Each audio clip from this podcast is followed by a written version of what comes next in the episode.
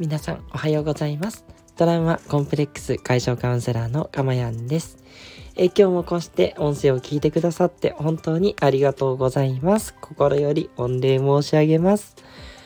はい、えー、ということで、今、えー、音声を収録しておりまして、え、ー、と、放送されるのが、えー、12月27日火曜日の午前6時40分過ぎと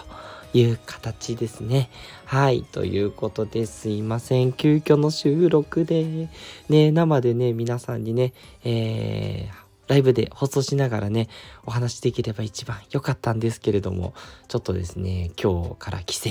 と いうことで、えー、昨年と同じくですね、えー、尾道の方にですね、帰省しますので、はい、その準備でちょっとバタバタとしてるということでね、えー、先に収録となりました。はい。ですがね、あの、年末ね、あの余裕があれば、ちょっと放送回数をね、増やしていきたいなと思いますしね、そう、新年とかもね、明けましてとかもいいですよね。うん、ちょっとなんとか、うん、都合つけたいなと思いますので、はい。ぜひぜひ楽しみにしていてくださいね。はい。えー、もっともっとね、えー、来年は、えー、皆さんにね、えー、なんていうのかな、こう、アピール。アピール？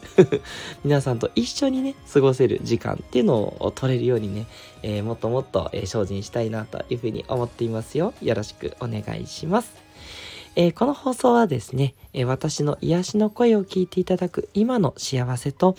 それから一つテーマを決めてお話をしますので、そのテーマのことをあなたが知ってて感じて気づいてそして、えー、心からね未来英語を幸せになれてしまうというね魔法のプログラムをお届けしておりますよということでね、えー、ぜひぜひね、えー、今はね週2回なんですけどはい基本毎日ね放送っていうスタンスでやってきておりますのでどうぞね、えー、心のビタミン、幸せのお供にね、置いていただけたら嬉しいなと思っております。えー、ではですね、えー、今日の内容の方に入っていきましょう。えー、今日のテーマは、神社にお参りに行くべき理由という内容です。はい。ね、えー、ね、もう皆さん年末、そして年始が近づいてくるとね、初詣だったりね、それからいろんな意味でね、えー、神社にね、えー、お参りに行くという機会が多くなるんじゃないかなと思っております。で、そのお参りに行くっていうのをね、面倒だなとかね、何の意味があるんだというふうにね、言ってる方も結構いらっしゃるんじゃないかなと思って、で、というかね、私もつい最近までそう思っていた口なんですけど、やっぱりここ1、2年で大きく変わりまして、はい、あやっぱりお参りとか行った方がいいなっていうふうに思うようになったんですね。で、あの、どうやったらね、えー、よりこう幸せになるためのね、ためのお参りに行くっていうのはどうしたらいいのかということをね、今日はね、皆さんにお伝えしたいなと思って、えー、お話ししていきたいと思います。えー、4点ありますね。はい。なので、一つでもね、覚えて帰っていただければなというふうに思いますよ。はい。えー、では一つ目の理由なんですけど、えー、経験な空気に触れるべきということですね。やっぱりこう神社に行くと、こうなんかね、こうピリッとしたね、いい、なんとかの厳かというか、なんか静寂だったりとか、なんとも言えない、こう、ね、あのー、いい空気があるなと思うんですよね。うん。ちょっと説明がね、これも難しいところですけども、あのー、ガチャガチャしてなくて、なんていうのかな、こう、まあ、いい波動って言っちゃっていいですかね。うん、なんかこう落ち着いてて、うん、なんか穏やかで、うん。でもなんかこう、うーん、荘厳なというか、ね。日本語だとなかなかいい形容詞。いや、英語でも難しいんですけど そう。まあ、とにかくですね、こう、その、厳かながいいかな。そう、その感じの空気に触れるっていうのが、やっぱりね、こう、心がね、落ち着いて、静かになって、要は瞑想の時みたいに、スーッとしたね、気持ちになりやすいと思うんですね。やっぱね、これがね、いいと思うんですよね。そう、ね、末年始ね、きっと慌ただしいね、えー、バタバタを過ごしてらっしゃる方多いと思うんですけど、ちょっとね、こう神社とかに足を踏み入れると、少しね、こう落ち着いて、やっぱその周りのね、空気に自分もこう合っていくというか、周りの空気にいい意味で影響されて、こう落ち着いてくると思うので、やっぱこれがね、いいなと思うんですね。それをね、あのー、感じる時間っていうのはすごくね、えー、価値のある時間だと思うんですね。なので、まあ、あんまりやっぱ騒がしくない方がいいですかね。こう有名な神社に行くというよりはですね、はい。まあ、ちょっと人気が少し少ないぐらいの、まあ、そういうね、神社の方がおすすめかなというふうには思います。はい。そして2点目は、神様へのお参りで感謝を伝えるっていうのがおすすめですし、まあ、そこが理由かなというところですね。はい。ね、あの、願い事をね、言うっていうのも、私はいいかなと思うんですけども、それもいいし、あの、なんだろうな、これまでね、あの、大変お世話になりましたとかでもね、いいと思うんですけど、やっぱりその感謝の気持ちっていうのを伝えるっていうことがすごく大事。自分の中に感謝があのあると。要は、願い事を相手に伝えることも大事なんですが、その、なんて言えばいいのかな。そこの気持ち、自分が感謝を伝えるようなそういう心持ちになってるって、ここがね、すごく心を豊かにすると思うんですね。はい。もちろんね、あの、いろいろお伝えしてるんで、感謝ワークをね、やられてるような方とか、ね、日頃からこう感謝できるようになってきてる方もいらっしゃるとは思うんですね。ね、あの、私に対しても本当感謝をね、伝えてくださるね、リスナーの皆さん、本当多いので、もうこちらこそっていつも思うんですけど、この感謝のやりとりを神社に行くと、神様とやりとりすることになると思うんですね。うん。で、その気持ちを伝えてる、その今のあなたの心の状態がすごくね、すごくいい状態なんですね。その心いい状態にするって本当に大切なことなので、で、その時間を取るっていう意味でね、やっぱり神社にお参りに行った方がいいんだろうなというふうに思います。はい。えそして3点目は、お賽銭ですね。お金をね、入れるお賽銭ですけども、これがお金を払うワークになるんですね。はい。姫ちゃんとのね、コラボからね、もう教えてもらってから私もずっとやってること、お金を支払う。お金をね、払うときにありがたいなと。ね、このお金を払えるっていうこと。そしてお金を払った分同じだけ対価として何かを得る。ね、ご飯だったりとか洋服だったりとかね、そう、いろんなものをね、あのお金を払って手に入れられるわけなんで、その、なんだろうな、交換をするっていうこと、価値の交換をしてるっていうことに感謝っていうことなんですけどね。はい。ね。で、これが、お賽銭って一番払って戻ってくる感じがないじゃないですか。物理的にはね。物理的にはこっちがお金をもう神社とかにあげて終わりっていうことで、え、全然10日交換じゃないじゃんっていうことなので、やっぱりね、これが一番ワークになるんですよ。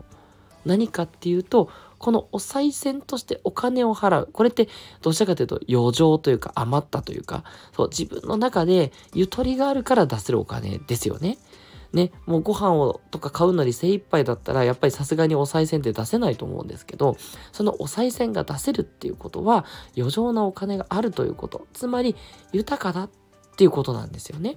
この余剰なお金を払った時に、何もね、物理的には見返りないんですけど、でもそれによって自分がこういったお金も払えるぐらい豊かになったっていうことをね、改めてそこをね、感じることができる、そんな素敵な時間なわけですね。で、そのお金をね、払うことによって、まあ、あの、神社のね、役に立つとかっていうのはあるかなとは思うんですが、なんていうのかな、自分のこう意識として、ね、そうやってお金を払って、えー、無事にね、過ごせたっていう、そういう気持ちになれる。うん。その気持ちになれるっていうことが一つの価値なんだと思うんですね。はい。ということでね、これやっぱ一番ね、レベルの高い、えー、ワーク、えー、のその、ワークっていうのはあれですね、えー、そうした方がいいよっていう、そうやっってほしいことってことなんですけど、そのワークとしてお金を払ったことに感謝をする。そう、お金を払って、で、それがね、一番目に見えない形での価値をもらって感謝できるっていうね。そう。それができるかどうかと。いや、できますということでね。それをやっていただきたいなと。ね。だからそう考えると楽しくないですか？ね、今まで、えー、お賽銭かって言ってやってたかもしれないんですけど、これすごく残念な状況で、ね、5, 5円でもね、10円でも1円でもいいです。お金の大小というよりも、そのお金を払ったことに対して、ね、これだけ豊かになれましたっていうことで感謝の気持ちになれる。そうしたらね、もっともっとあなたにね、当然幸せがやってきますよ。そしたらね、そのお金なんて本当にね、もうそのお金払った甲斐があったなということになりますよね。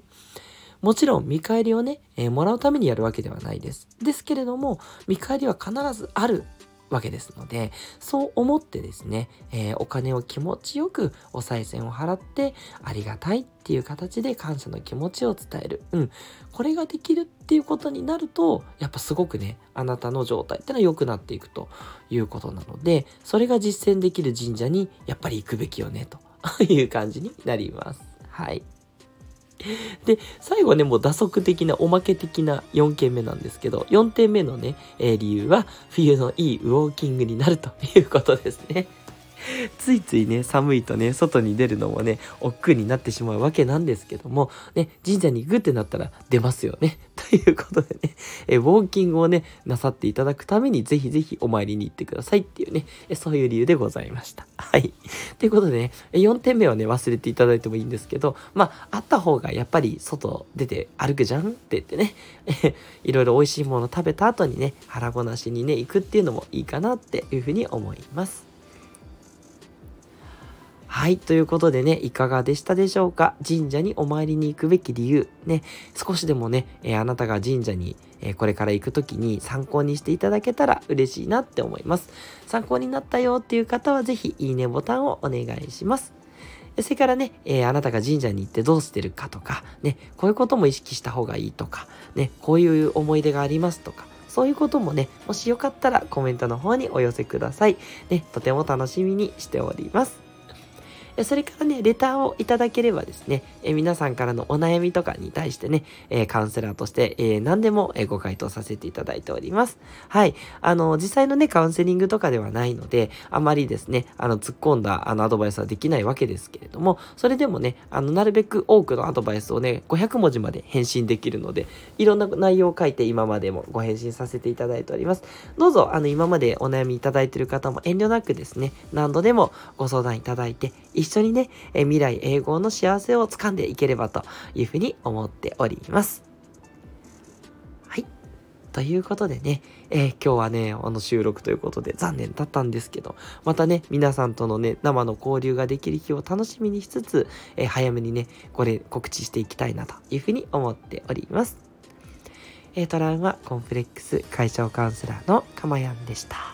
では、今日もどうぞ素敵な一日を過ごしてくださいね。ではでは、私はね、一足お先にになれてますでしょうか。すいませんが、えー、尾道の方に帰省に行ってまいりますので、えー、次回からはね、尾道からの放送となります。はい。またね、素敵な写真とかをね、背景に喋れればなと思ってますので、こうご期待ください。ではでは、いってらっしゃい。